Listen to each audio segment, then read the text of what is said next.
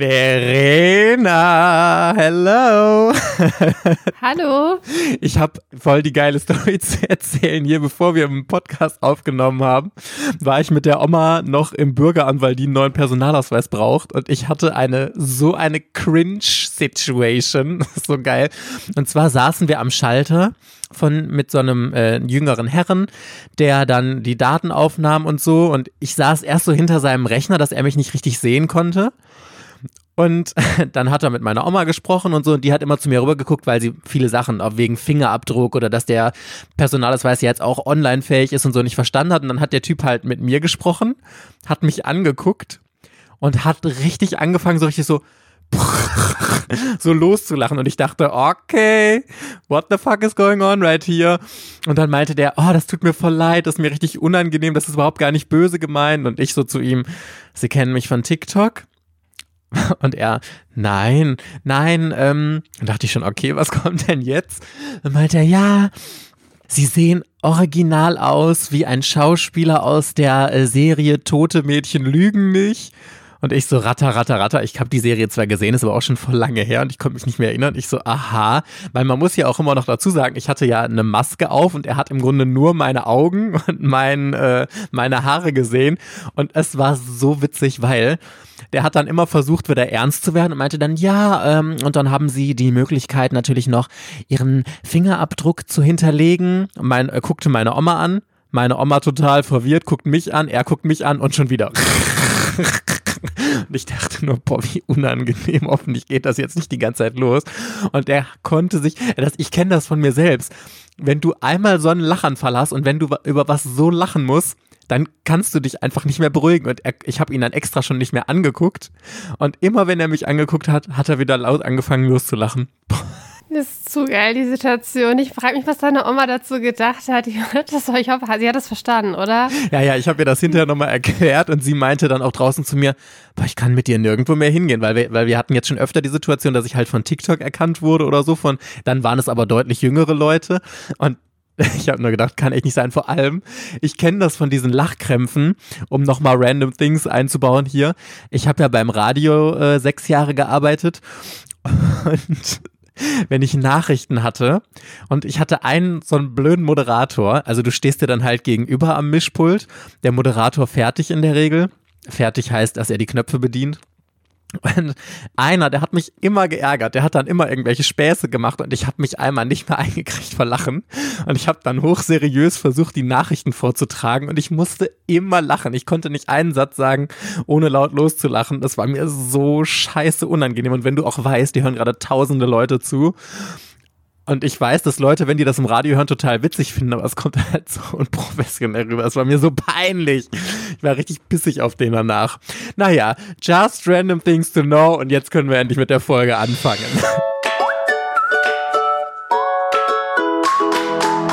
Herzlich willkommen bei Otaku, dem Manga- und Anime-Podcast. Yeah! Mit Verena und der Princess of Hohle Fritten, Mike. Hello, hello, hello, Buddy Peoples and welcome back. Es ist Sonntag und hier sind Mike und Verena für euch. Hallo. Herzlich willkommen zu einer neuen Ersteindruck-Folge. Die ist beim letzten Mal so gut angekommen, dass wir uns gedacht haben, Mensch, da hauen wir doch äh, direkt nochmal einen raus. Und Verena hat wieder alles getoppt ohne Gleichen. Ich war schon so, okay, was kann ich jetzt vorlesen? Und Verena hat wieder 20 Millionen Serien on hold, aber du hast dich entschieden, welche du vorstellst. Aber wir spoilern noch nicht. Nee, wir spoilern nicht. Aber du hast auf jeden Fall äh, genug dabei. Ich, ich wusste auch auf 24 Stunden noch gar nicht, was ich vorstelle, weil ich die alle jetzt innerhalb der letzten 24 Stunden gelesen habe. Ich habe gestern noch für Patreon ein Unboxing hochgeladen, oder nicht hochgeladen, aber gedreht und laber noch, ich weiß noch nicht, wann ich die Serie lese, bla bla bla. Zack, am Abend dann noch gelesen. Ja, heute Morgen doch direkt. Ja, heute Morgen. Ist übrigens ein schönes Stichwort, denn falls ihr jetzt Donnerstag eine Folge von uns vermisst habt, äh, wir hatten ja angekündigt, dass ab jetzt nur noch sonntags eine Folge online kommt, aber auf Patreon ist eine Folge äh, online gekommen. Und zwar haben wir uns gedacht, als Einstieg machen wir eine Lesewoche. Und wir haben in den 20 Minuten, die wir auf Patreon hochgeladen haben, darüber gesprochen, was wir gelesen haben, denn Verena und ich haben ein Buddy Read gestartet mit dem Michi zusammen zu 20th Century Boys. Davon ähm, reden wir und noch über ein paar andere Serien. Also, falls ihr bis jetzt noch keinen Grund hattet, mal auf Patreon vorbeizuschauen, vorbeischauen. Patreon.com slash Ortaku. Hab euch den Link auch unten in der Folgenbeschreibung verlinkt. Schaut gerne mal vorbei, falls ihr die Donnerstagsfolge vermisst. Ihr kriegt sie dann jetzt sogar schon immer am Dienstag geht die online, weil uns ist mal aufgefallen, Patreons kriegen ja diese reguläre Sonntagsfolge immer schon freitags, also zwei Tage früher. Und wenn wir die Folge dann donnerstags hochgeladen hätten, wäre ja total dumm gewesen, weil dann zwei Tage hintereinander ein Podcast rausgekommen wäre und sonst die Woche gar nicht, außer das Video, das immer sonntags noch kommt. Dann haben wir uns gesagt, macht ja viel mehr Sinn, dienstags eins rauszubringen. Jedenfalls, Verena, please, now tell me, was ist die erste Serie, von der du uns heute einen tollen Ersteindruck geben kannst? Ich habe mit einer neuen Reihe bei Tokipop gestartet. Äh, Check Me Up von Maki Njochi. Das ist ein Shoujo in die Richtung Yosei-Titel mit Krankenhaus-Setting. Krankenhaus? Krankenhaus, ich habe noch nie einen Manga bis jetzt gelesen. Jetzt, wo du sagst, oh mein Gott, mir fällt es wie Schuppen von den Augen, der in einem Krankenhaus-Setting spielte, sowas wie Emergency Room oder so. Ja, es ist eher wie Doctor's Diary, deswegen habe ich das auch Okay. gekauft. okay. Also ich hatte, glaube ich, früher so ein Krankenhaustraum, weil meine Mutter immer Arztserien geguckt hat und ich habe es gehasst. Ich habe nie, ich habe jede Arztserie verweigert. Ich habe auch Scrubs und so nicht gucken, weil, weil ich alles essen fand, weil meine Mutter es immer gucken musste und es immer aufgezwungen hat, dass wir praktisch das an einem einzigen Fernseher, den wir hatten, halt immer Arztserien liefen. Na egal. Doctor's Diary fand ich aber dann irgendwann mal, als ich so Studentin war, richtig, richtig toll. Und dann dachte ich mir jetzt so in so einer Eingebung, als ich mir wieder bei Tokipop, ich bestelle jetzt immer bei Tokipop im Shop, weil die ja Mitte des Monats äh, rauskommen. Und dann passt mir das aber mit den Comic-Shops nicht, also bestelle ich bei Tokipop selber. Ja, was kaufst du denn jetzt noch? Und was ist denn mit Check Me Up? Äh, Kriege ich dann noch die Schokocard? Ist dann noch in der ersten Auflage? Der kam schon vor zwei Monaten irgendwie raus und jetzt gibt es schon Band 2. Und dann hatte ich so eine Eingebung und dachte mir, das ist bestimmt wie Doctor's Diary, nur als Manga. Und also so ähnlich ist es tatsächlich. Also sie ist halt Krankenschwester und äh, irgendwie vor, vor fünf Jahren hatte sie mal eine Begegnung mit Dr. Tendo. Da war der noch äh, Assistenzarzt und da ist irgendwie so ein Mann zusammengebrochen, hatte irgendwie einen Herzstillstand und sie war dann total panisch, hat um Hilfe gerufen und damals kam halt dieser Dr. Tendo und hat halt dann diesem Mann das Leben gerettet. Und sie hat sich unsterblich in diesen Mann verliebt und hat daraufhin beschlossen, äh, Krankenschwester zu werden, um dann mit ihm zusammenzuarbeiten und kommt dann nach fünf Jahren in dieses Krankenhaus, steht ihm direkt ihre Liebe und kassiert erstmal eine fette Abfuhr. Und äh, der denkt sich, was ist das denn für eine bescheuerte Alte? Wie kann man bitte schön mit so einem Motiv Krankenschwester werden? Und führt sie da richtig vor. Und äh, sie behauptet sich dann aber so langsam, äh, versuch, findet dann heraus, in welcher Abteilung sie halt gerne arbeiten möchte, bei Dr. Tendo oder halt irgendwo anders natürlich. Und äh, Dr. Tendo ist irgendwie so als Dämonenkönig verschrien, weil er eine sehr ruppige Art hat und so einen Kommandoton und mit den Schwestern so halt immer sehr unfreundlich umgeht. Aber er ist halt ein sehr, sehr, sehr toller Arzt. Also die Patienten vergöttern ihn, die haben unendlich viel Vertrauen zu ihm und er macht halt wirklich sehr, sehr, sehr gute Arbeit. Aber er ist halt hinter den Kulissen halt so ein totaler Tyrann und sie kann halt dann die Welt nicht verstehen und denkt immer sich immer, wie konnte sie sich nur in diesen Typen verknallen? Und er ist ja so, so, so schrecklich und die ähm, anderen Schwestern feiern sie halt total, weil sie die Heldin, die Bezwingerin des Dämonenkönigs ist weil sie ihm halt so ein bisschen Parodie bietet und sich von ihm nicht so ganz einschüchtern lässt. Und dann ist halt, ist es halt alles so ein perfektes, äh, also Dr. Diary ist noch ein bisschen anders, weil ja dieser Arzt bei den Schwestern total beliebt ist und alle auf ihn stehen. Nur sie halt nicht. Und hier ist es jetzt so ein bisschen anders, aber es hat trotzdem diese Atmosphäre halt so ein bisschen. Weil wie soll es denn noch so sein? Sie sind natürlich auch Nachbarn. Also sie geht natürlich dann nach Hause in ihr eigenes neues ähm, Apartment, was sie sich gemietet hat. Und dann wundert sie sich, dass Dr. Tendau irgendwie da auch rumläuft. Und was ist natürlich, er wohnt natürlich in der Wohnung direkt nebenan. Also das ist ja auch wieder so perfekter könnte das ja alles gar nicht laufen. Äh, dann waren das jetzt, glaube ich, fünf Chapter, also dieses Einführungschapter, dass sie halt Krankenschwester geworden ist. Und dann halt so verschiedene Fälle. Also irgendwie, dann war halt so, ein, schwer, so eine schwerkranke Patientin, die aber so ein bisschen für Dr. Ähm, Tendo halt irgendwie geschwärmt hat. Und dann keiner sind die mal draußen zusammen spazieren gegangen, um sich über die Patientin, also um sich um sie halt zu kümmern, um ihr ein gutes Gefühl zu geben. Da gab es dann irgendwie einen so einen Fall schon, dass halt sie sich um einen Patienten besonders gekümmert hatte. Der hat keine Familie und der wurde halt nie besucht und dann ist er halt plötzlich gestorben. Und da hatte sie dann Probleme halt mit umzugehen. Also es sind halt immer so, wie halt in Arztserien halt typisch, so der Krankheitsfall des Tages ungefähr ist da halt hier pro Chapter halt ein so ein bestimmter Fall. Und parallel halt deren, äh, finde ich, unterhaltsame Beziehung. Also die Reihe ist in sieben Bänden abgeschlossen. Ich finde, das ist eine ganz überschaubare Anzahl. Es ist typischer Maki in Joji-Stil. Also die Protagonistin und der Protagonist, die haben halt ihre Ecken und Kanten und das nicht zu, nicht zu knapp. Also die Charaktere sind natürlich schon überspitzt in alle Richtungen. Aber wenn man das weiß und wenn einem das halt gefällt, finde ich, ist das halt eine Reihe, die man halt gut lesen kann und von der ich mich sehr gut unterhalten fühle und die werde ich auf jeden Fall weiter sammeln. Also, weil es nur sieben Bände sind. Es gibt sogar ein Rückenbild und Band 1 war mit Schokokarte, der eigentlich auch ganz nett aussieht. Ich muss gerade so daran denken. Ärzte sind ja auch so ein, so ein ganz typisches eigentlich, so ein Berufs, Berufsstand, den man total sexy findet und mit dem so ganz viele erotische Fantasien haben. Das ist so wie Bauarbeiter die meisten Bauarbeiter sind ja gar nicht mal so, wie man sie in diesen Klischee-Vorstellungen immer so als super sexy sieht. Und wo du jetzt gerade mit diesen Ärzten so erzählt hast, boah, Verena, ich habe eine, Arzt, eine Arztgeschichte. Also Leute, die fällt absolut in die Kategorie too much information. Aber ich erzähle sie euch trotzdem. Und zwar hatte ich mal eine Analfissur. Also das ist ja so ein Riss, den man gerne, wenn man ein bisschen im Bett übertrieben hat, kriegt. Und dann musste ich damit zum Proktologen, oder ich glaube, es war ein Proktologe, und die haben das gelasert und das war so ein total junger und gut aussehender Arzt. Und das war mir so scheiße unangenehm. Ich flirte immer total. Also ich bin so richtig flirty mit Ärzten immer und am liebsten ist es immer, äh, wenn die dann auch noch ein bisschen gut aussehen und so. Ich meine, ich bilde mir da nichts ein, aber das war wirklich so, dass ich dachte, boah, ist der ist scheiße. Und ich habe dann immer versucht, noch möchte gern witzig zu sein, während ich da in so einem Kittel mit äh, ohne Hose blank auf so einem Arztstuhl saß und er mir mit einem Laser meine Puperze laserte, um diesen Riss da wieder verschließen zu können.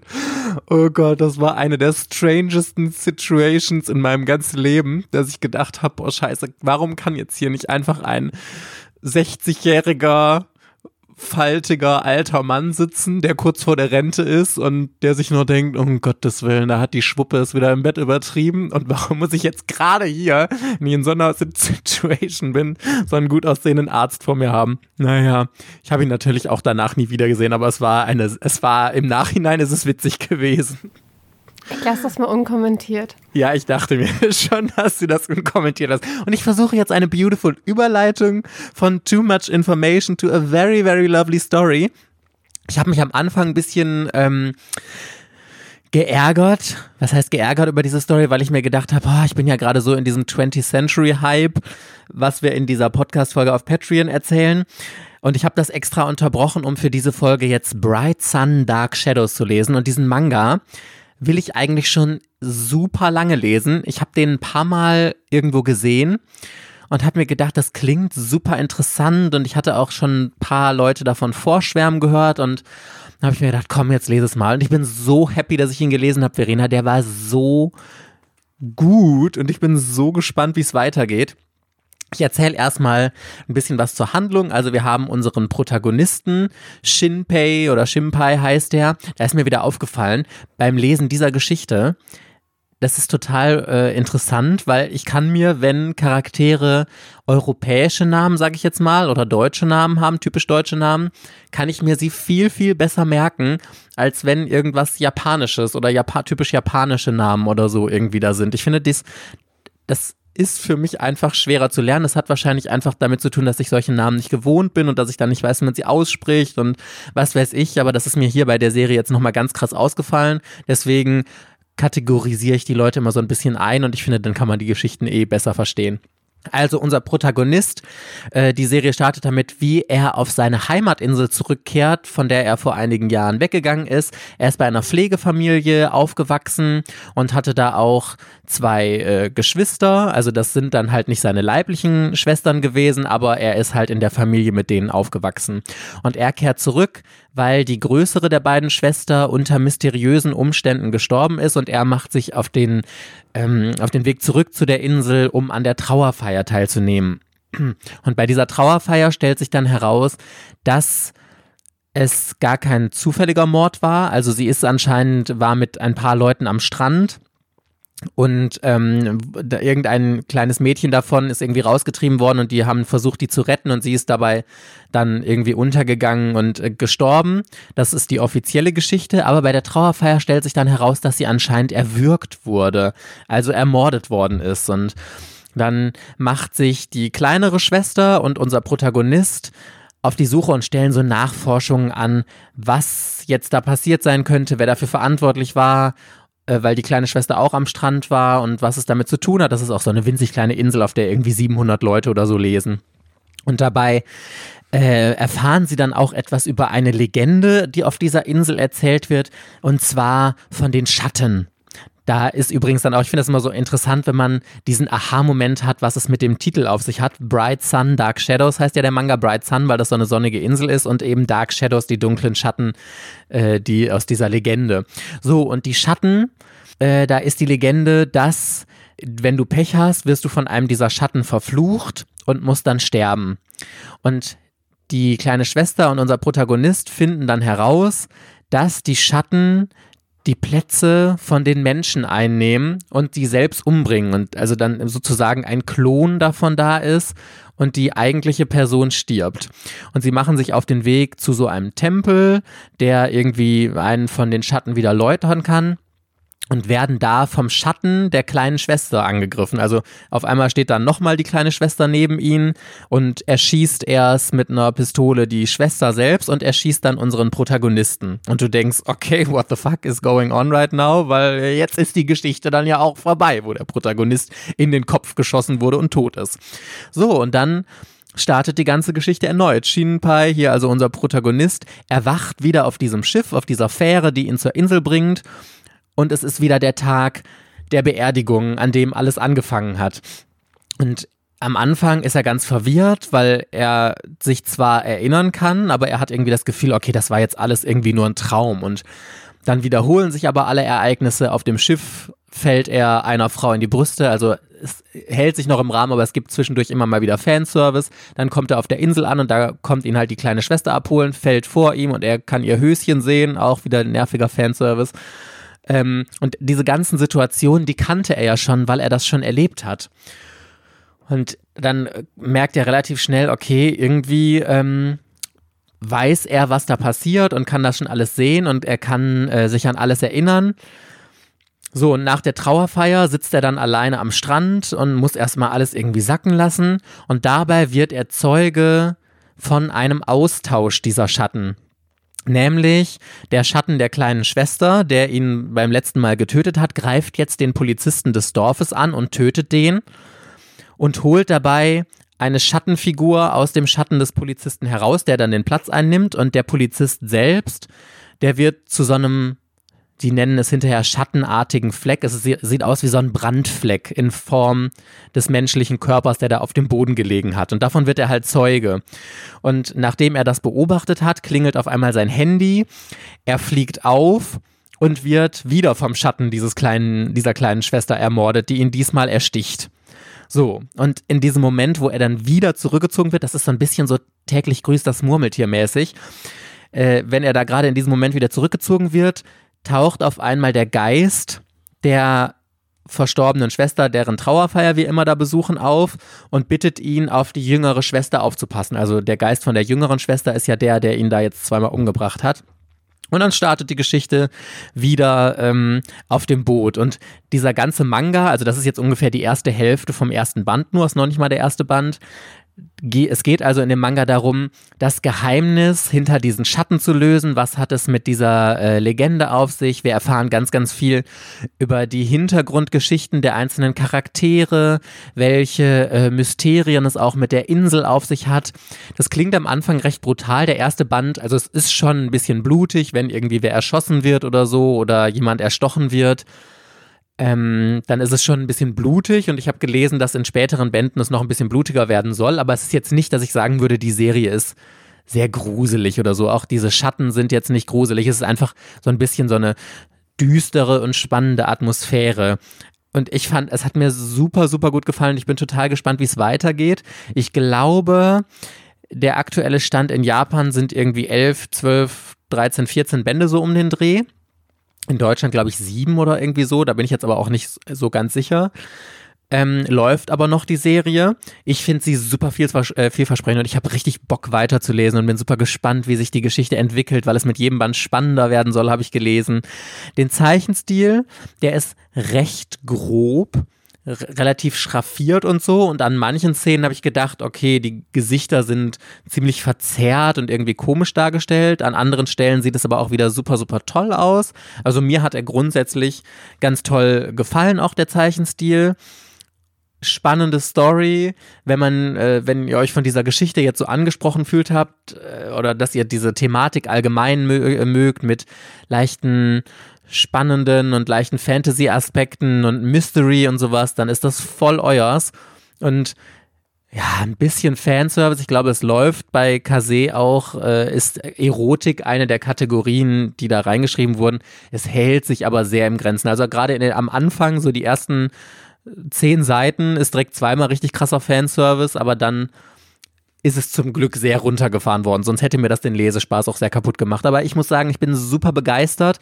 Ich werde aber auch diese Serie jetzt erstmal nicht weiterlesen, bis die komplett draußen ist. Das habe ich mir jetzt angewöhnt, das werde ich nicht mehr machen. Ich finde das toll, den ersten Band immer anzutesten. Ich weiß, die Geschichte finde ich super.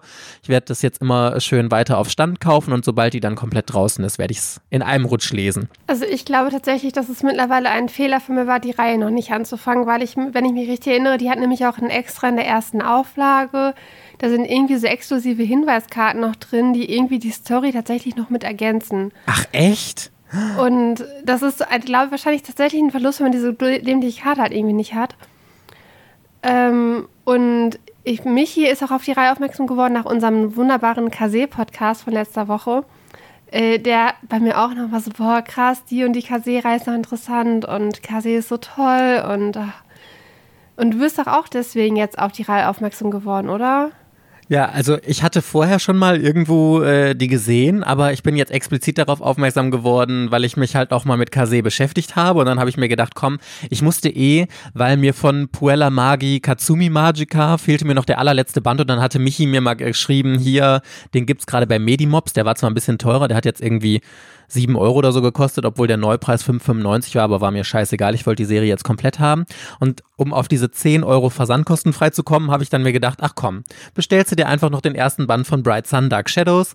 Dazu, der war jetzt zwar nur 1 Euro günstiger als äh, Neupreis, aber ich musste eh auf diese 10 Euro kommen und ich dachte mir, komm, und ich glaube sogar, ich habe die erste Auflage, weil bei der anderen Serie, die ich vorstelle, mir fällt gerade auf, dass die äh, tatsächlich auch von Kase ist, da steht im Impressum drin, vierte Auflage.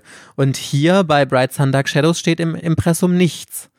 Also gehe ich mal davon aus, wenn nichts drin steht, wird es die Erstauflage sein. Aber ich hatte jetzt keine Extras da drin. Nee, die Karte, die ist ja auch lose drin gewesen. Also wenn die von Medimobs oder so ist, dann ist ja ganz häufig, dass die dann fehlt. Also das ist ja mega Glück, dass der Verkäufer die damals mit nach Medimobs geschickt hat und dass die irgendwo niemals rausgekommen ist. Ja, das stimmt. Aber es, ach, ich weiß auch nicht, was ich mir da schon wieder gedacht habe. Ey, jeder hat die Serie gehypt und die war schon vorher, war klar, dass die gut ist und ich denke mir so, nein, du musst sparen. weißt du, Verena, die sonst wie viel Geld rausballert, denkt sich dann ein einziges Mal, ich muss sparen und direkt verkackt hier, ey. Ja, richtig. Ich denke immer, wenn ich denke, boah, bei der Reihe muss ich sparen, dann denke ich danach halt voll verkackt. Wieso gerade bei der gedacht. Aber gibt es die noch in der ersten Auflage? Weißt du das? Oder Weiß ist das ich schon. gar nicht. Die ist ja schon jetzt, die läuft ja schon seit einem Jahr, glaube ich. Jetzt sind schon fünf, sechs Bände sind doch schon draußen. 2020 ist die, also letztes Jahr ist die äh, äh, erst veröffentlicht worden in Deutschland. Also könntest noch Glück haben. Du kannst das ja mal bestellen und wenn du noch die erste Auflage hast, dann bestelle ich das auch nochmal, weil. Oder ich schicke dir ein Foto von der Karte. Ja, genau, oder so.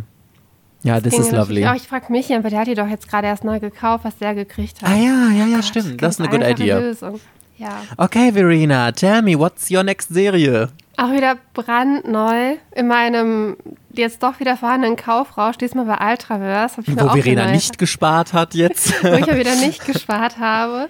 Und es gab noch nicht mal ein Extra dabei. Und das ist auch noch 10 Euro Großformat. The Dungeon of Black Company.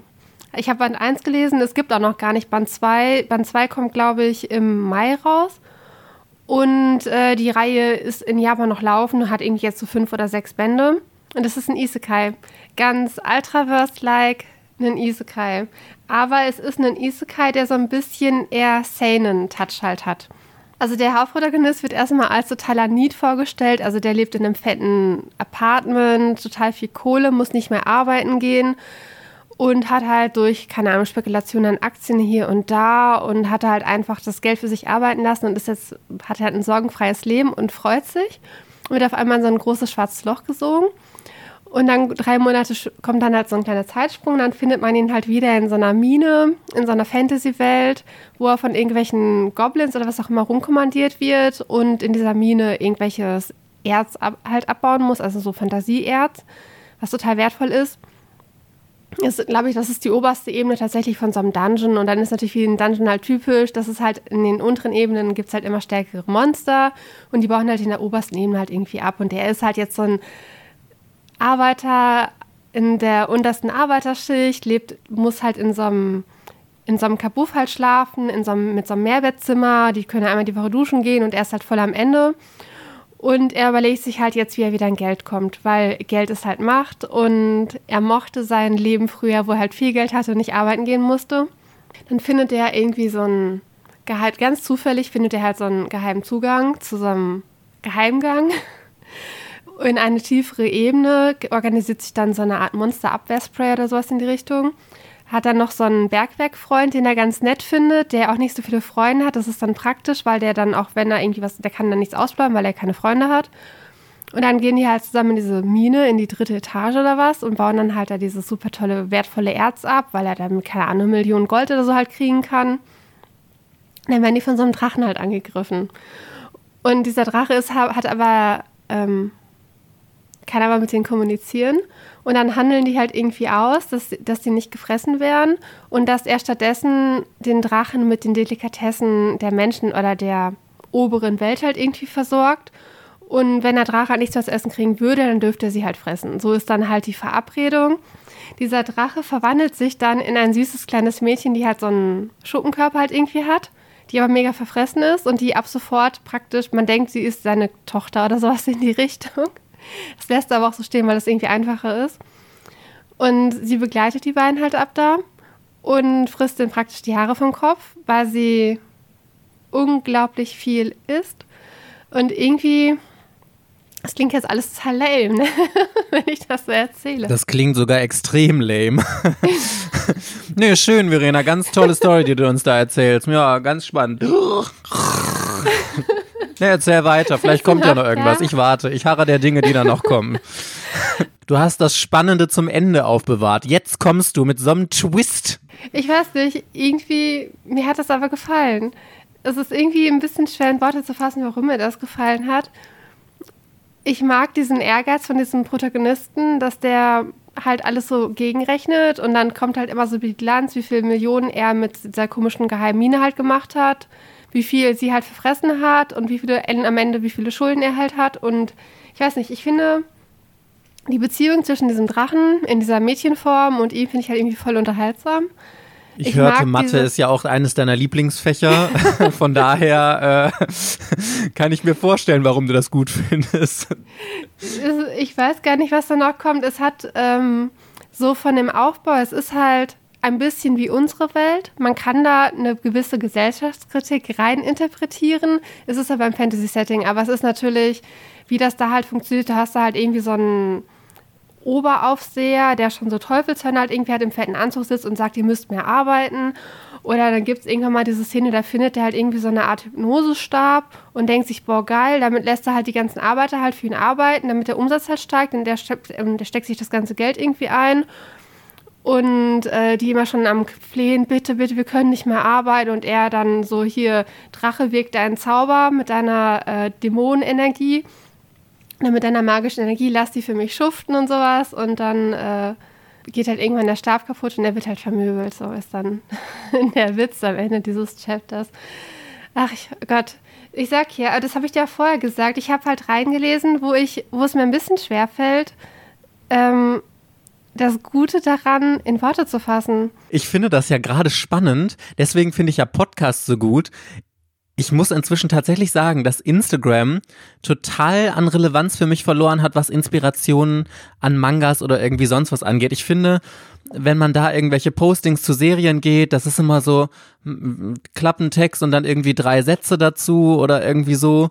Und ähm, oder irgendwie so ganz paar Sätze, was man irgendwie gut an der Reihe findet. Und ich kann mich da irgendwie nie reinfühlen, zumal ich ja bei Instagram eh mehr oft in diesem Lesefluss bin, dass ich da so durchswipe und mir einfach nur schöne Bilder angucke. Und Podcast ist wirklich das perfekte Medium, weil, jetzt kommt es, Verena, denn trotz äh, nicht von der Handlung verständlichem her der Euphorie bei dir rein und zu interpretieren, hatte ich das Gefühl, ich habe trotzdem unterschwellig diese Wellen wahrgenommen, dass dir diese Serie total gut gefällt. Und von den Wellen, die du mir jetzt gesendet hast, habe ich das Gefühl tatsächlich oder zu verstehen, warum dir die Serie gefällt. Mir ist noch eine Szene jetzt gerade wieder eingefallen beim Durchblättern. Ich habe ja jetzt alles irgendwie so innerhalb von der letzten, ich habe die Bände ja einfach hintereinander am Stück gelesen und dann abends so ähm, ist mein Gedächtnis so ein bisschen lückenhaft.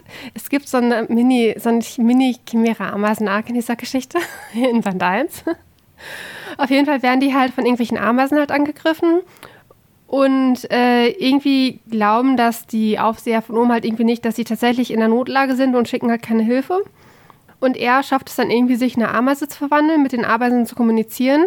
Und die Ameisen, die ja so Arbeiterinnen sind für die Königin, gegen diese Unterdrückung aufzulehnen, sodass dann halt am Ende diese ganzen Ameisen ihren Instinkt halt irgendwie verweigern und sagen, wir sind nicht nur geboren, um hier für dich zu schuften und sowas und wie viele freie Tage habt ihr denn oder wie, wie viele Tage Urlaub habt ihr denn? Ja, wir haben überhaupt keinen Urlaub, wir haben überhaupt keine freie, freien Tage. Und dann jedes Lesen hat, hat ein Recht auf Freiheit und Gleichheit. Auch ihr könnt euch eurer Königin widersetzen.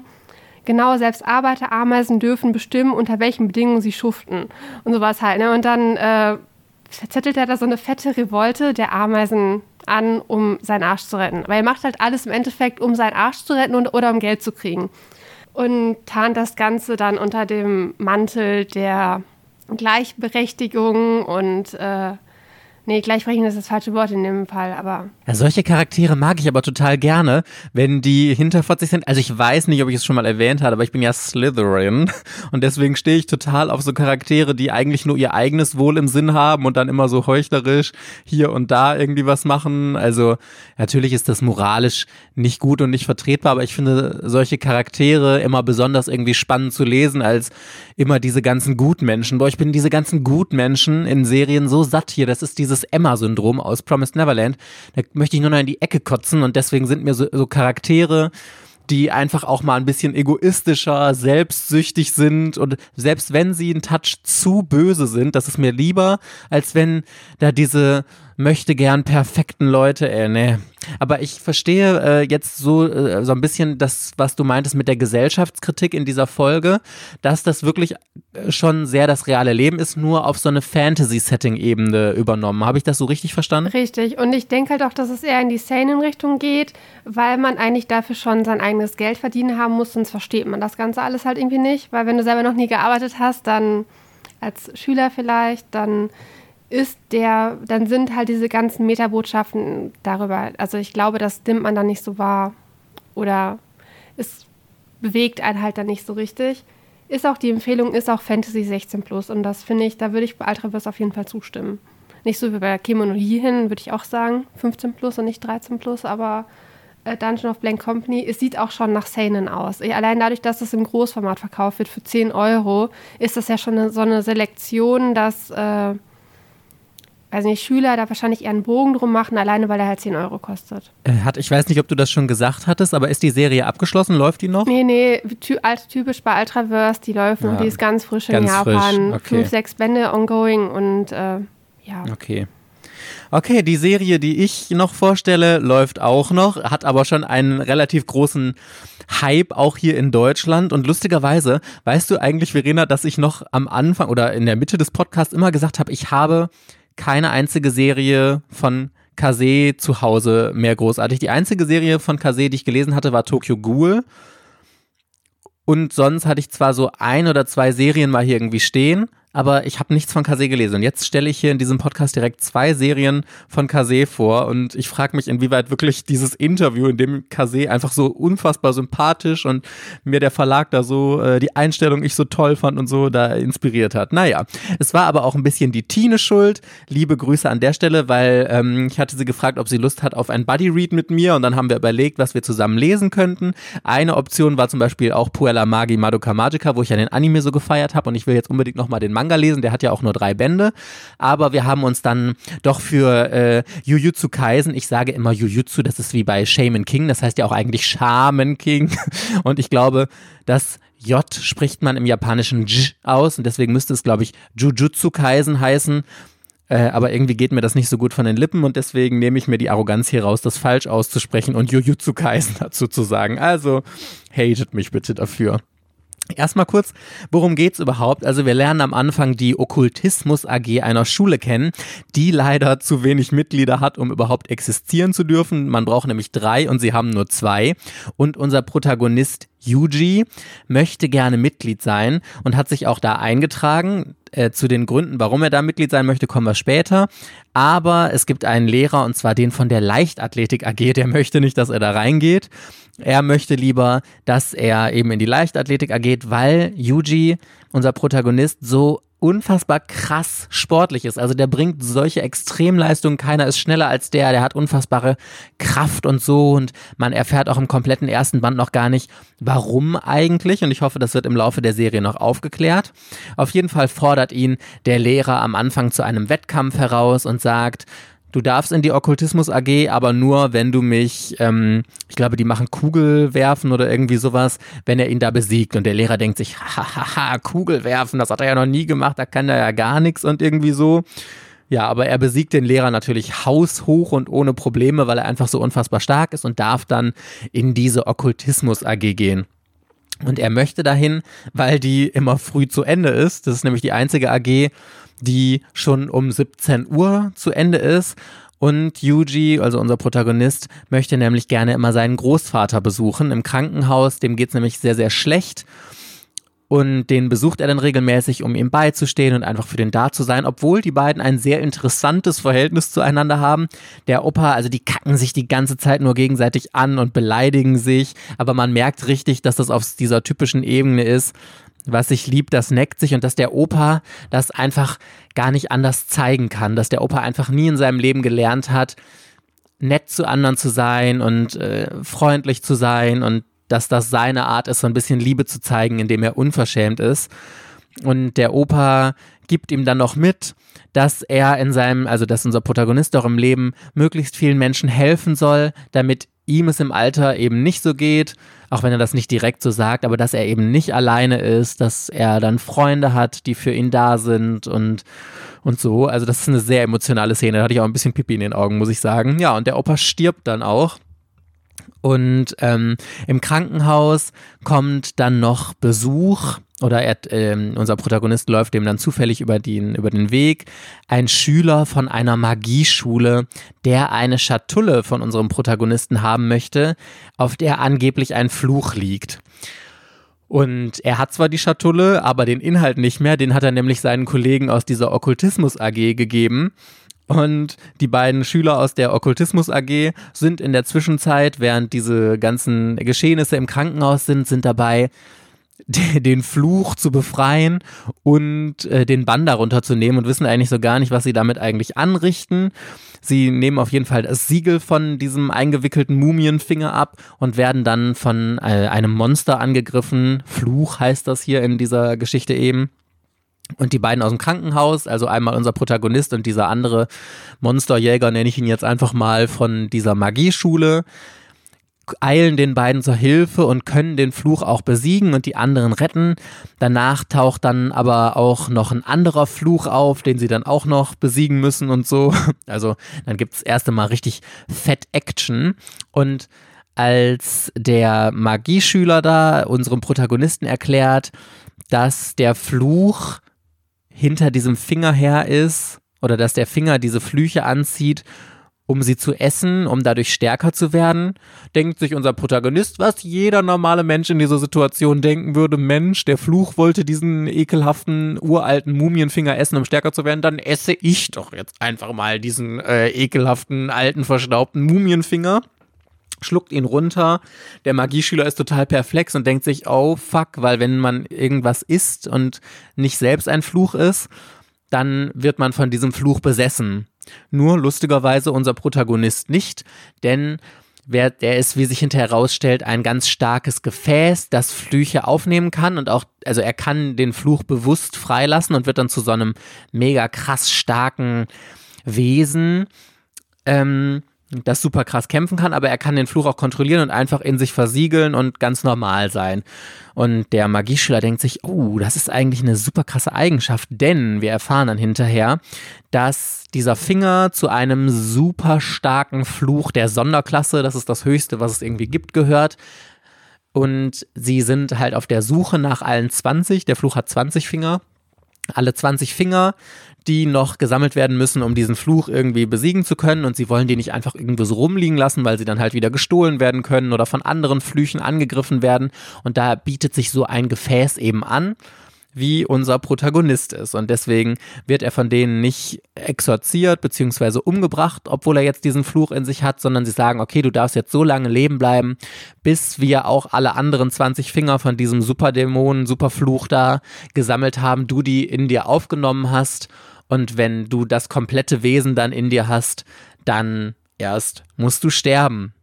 Ja, und das ist eigentlich dann so der Auftakt von der ganz großen Handlung. Er wechselt dann auch an diese äh, äh, Schule für Magie hinterher und dann holen sie hinterher noch ein paar andere Schüler vom Bahnhof ab und müssen dann noch ein paar Flüche bekämpfen im ersten Band, ähm, die dann so eine Truppe werden, die sich zusammen auf die Suche machen und das ist dann so, so eine langsame Charaktereinführung und so. Und ich muss sagen, also am Anfang habe ich noch gedacht, ja, das ist jetzt einfach so ein typischer Shonen-Titel, einfach mit Action und äh, dieser Monster-Thematik und so, was man schon mehrmals gehört hat. Aber ich glaube trotzdem, dass die Serie wirklich zu Recht so gehypt wird, weil sie relativ großes Potenzial hat. So was ich jetzt auf den ersten Blick sagen kann, fand ich die einzelnen Charaktere wirklich toll individuell ausgearbeitet. Die waren äh, spannend erzählt.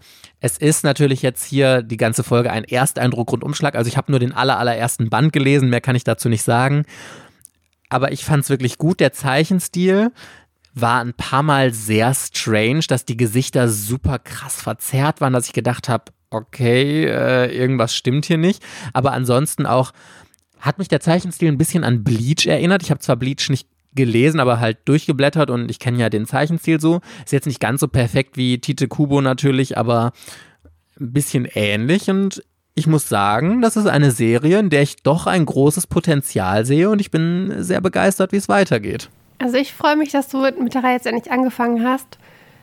Ich habe, ähm, ich kenne bis zum Junpei Arc, wenn man das so nennt. Ich glaube nicht, dass, halt, dass das so heißt, aber Stichwort ah, Junpei. Ah, bis zum Junpei Arc.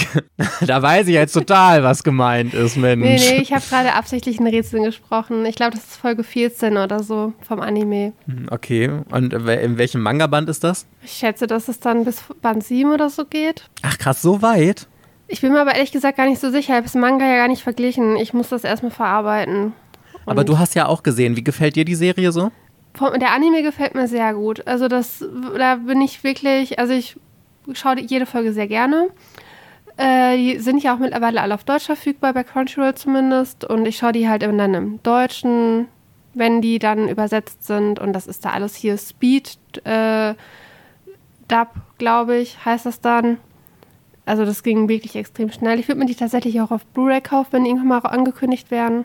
Nicht, dass dir nochmal so ein Fauxpas passiert, dass da irgendwas drin ist, was du dann nicht hast hinterher, ne? Also bei den Schuber musst du sowieso vorbestellen. Da hatte ich jetzt auf Instagram hier meine Heiki-Schuber gepostet und dann fragen die ersten, wo hast du die denn hergekriegt? Ich finde die nicht mehr.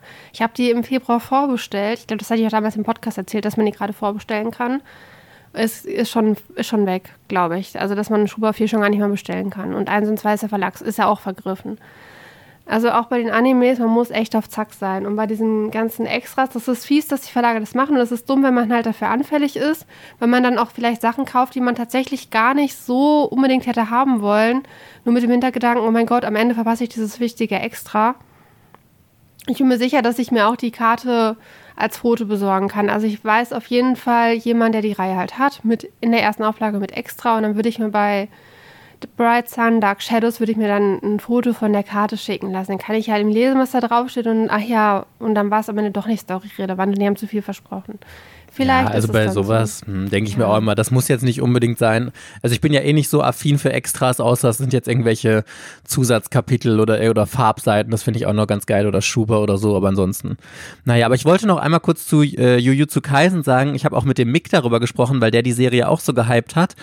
Und er meinte zu mir, dass die auf aktuellem Stand, also ich glaube, der guckt sogar auf Japanisch, aber ich bin auch nicht hundertprozentig sicher, ähm, dass sie jetzt gerade bei den aktuellen Folgen einen Hänger haben soll. Dass, dass das vorher super spannend war und dass es jetzt aber so einen richtigen Einbruch hat in der Spannung und er hofft, dass es da jetzt irgendwie spannend wieder weitergeht. Und ich finde mal okay, wenn das mal, man kann, oder es ist einfach super schwierig, in einer Serie dauerhaft so krasse Spannung zu halten oder dass es einfach immer gut ist okay, wenn es mal einen kleinen Einbruch gibt, aber ich finde immer wichtig, dass die Serien sich auch fangen. Ansonsten beendet sie einfach bitte.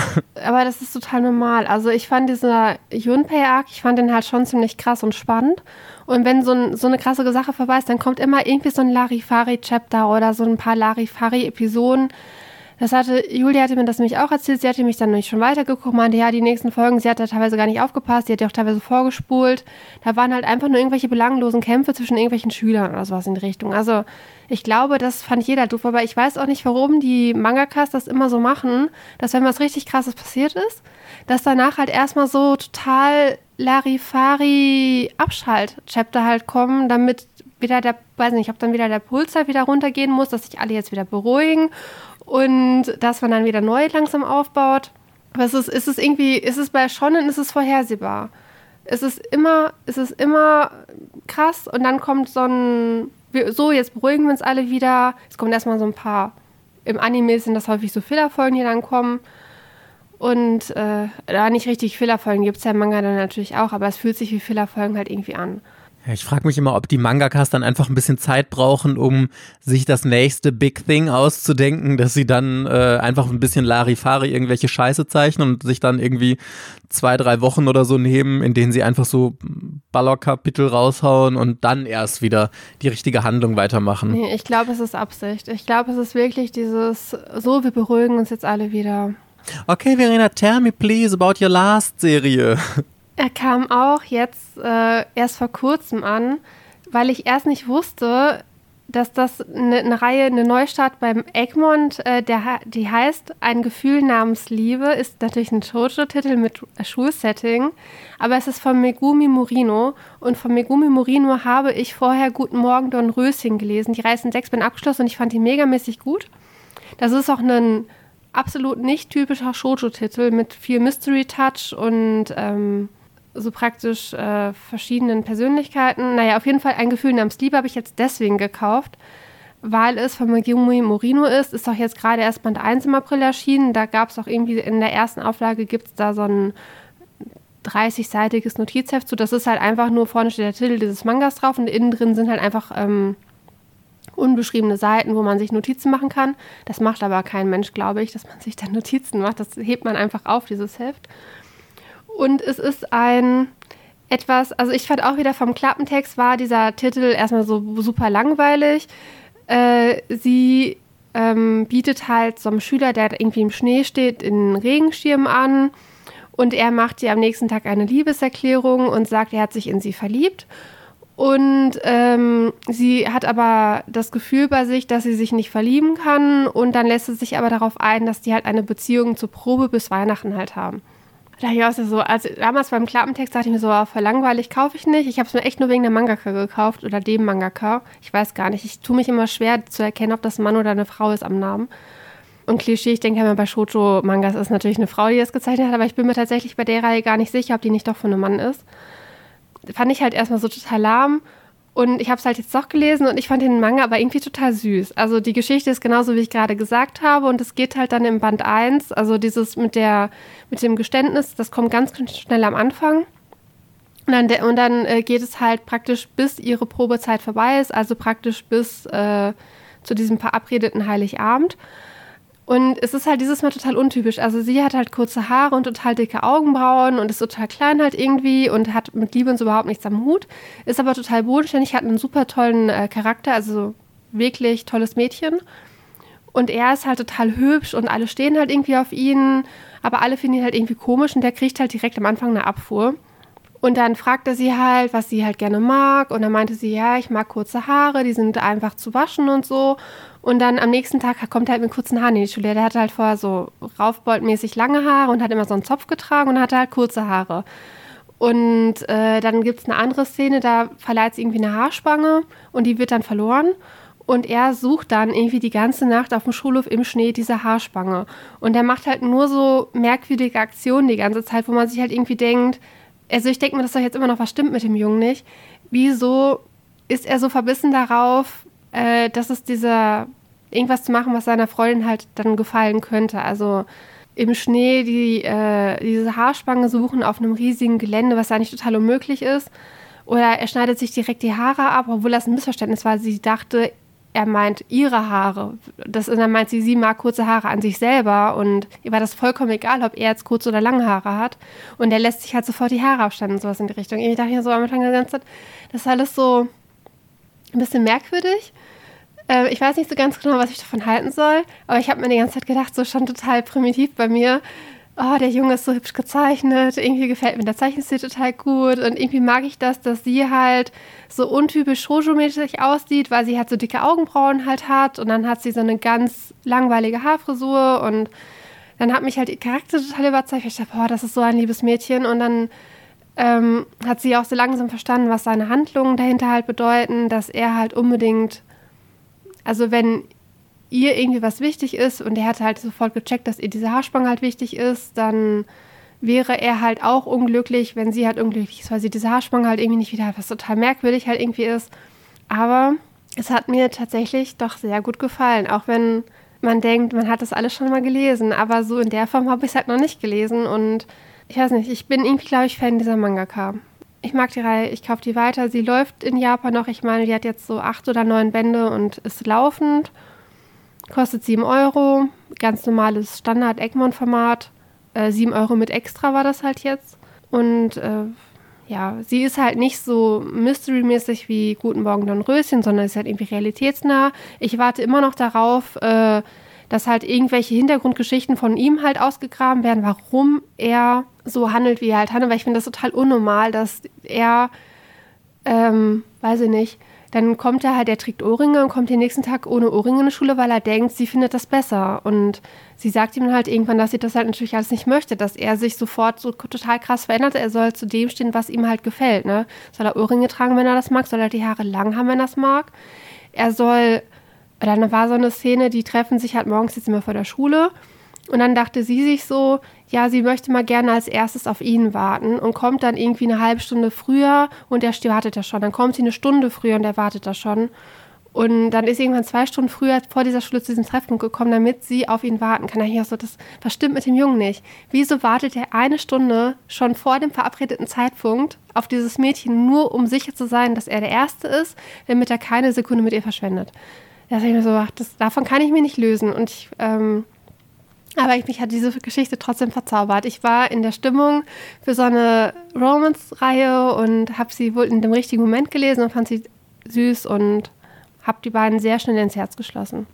Also ich finde ja wirklich ganz, ganz viel in Romans-Titeln total dumm und an den Haaren herbeigezogen. Aber das, was du beschrieben hast, finde ich gar nicht dumm. Also ganz ehrlich, das kenne ich selbst von mir auch. Also gerade wenn du so in der Jugend bist und noch total unsicher bist und noch deine Personality nicht so richtig gefunden hast, dann willst du ja wirklich alles für deinen Schwarm perfekt machen. Und oh, ich weiß noch, was das für ein Problem für mich war, als mein erster Freund meinte, oh, er findet das total scheiße, dass ich mir die Beine rasiere. Und das war für mich so schlimm, weil äh, da bin ich tatsächlich standhaft geblieben, weil mir das sehr, sehr wichtig ist, keine Haare an den Beinen zu haben. Bei mir persönlich, bei Männern stehe ich auch drauf.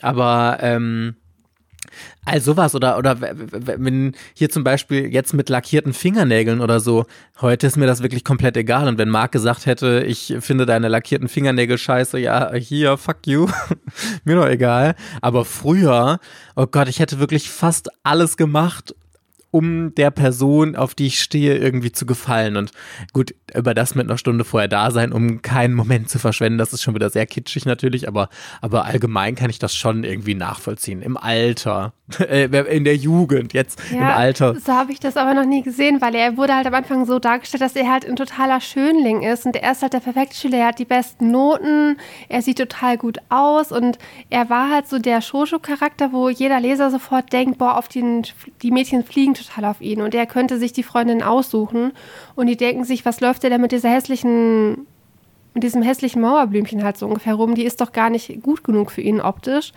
Ich dachte, es geht halt so in die Richtung und dann ist es immer so, dass sich eigentlich versucht, das Mädchen versucht eigentlich immer dem Freund zu gefallen und macht sich halt so viele Gedanken, was sie anzieht und wann sie wohin geht und was sie schreibt.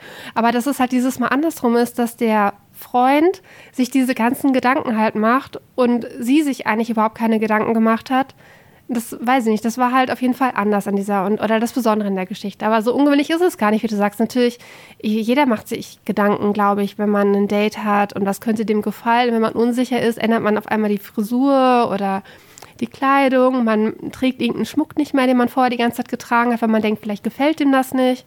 Das, da hast du recht mit. Also so an, den herbei, so an den Haaren herbeigezogen ist das gar nicht. Okay, Party Peoples, that was it mit der Ersteindruckfolge. Wir wollen auch nochmal ein riesiges Dankeschön an unsere Superfans aussprechen auf Patreon. Und Verena, jetzt halte ich bitte fest, ich finde das so geil, weil das ist jetzt Einstellungskriterium für Superfans, man muss mit T haben, weil unsere Superfans Terbi, Tine und Tom also vielen, vielen Dank an euch. Und wenn ihr euch bei Patreon anmeldet und Superfan werden wollt, sehr gerne, aber falls euer Vorname nicht mit T anfängt, denkt euch bitte ein Pseudonym aus, sonst, sonst zerstört ihr diese schöne Reihe. Ach nee. Naja, nein, Spaß natürlich. Aber ich fand das sehr, sehr witzig und musste sehr darüber schmunzeln. Auch vielen, vielen Dank auf jeden Fall an unsere anderen Patreons. Wir sind so dankbar, dass inzwischen schon so viele dazugekommen sind und uns äh, unterstützen und immer so tolles Feedback dalassen und auch Verständnis dafür haben, dass auch digitaler Content etwas wert ist und so. Yes, und ansonsten hoffen wir dann, dass wir euch jetzt am Dienstag in der nächsten Patreon-Folge oder nächste Woche Sonntag in der nächsten regulären Otaku-Folge wiederhören. Bis dann, ihr Lieben. Tschüss. Ciao.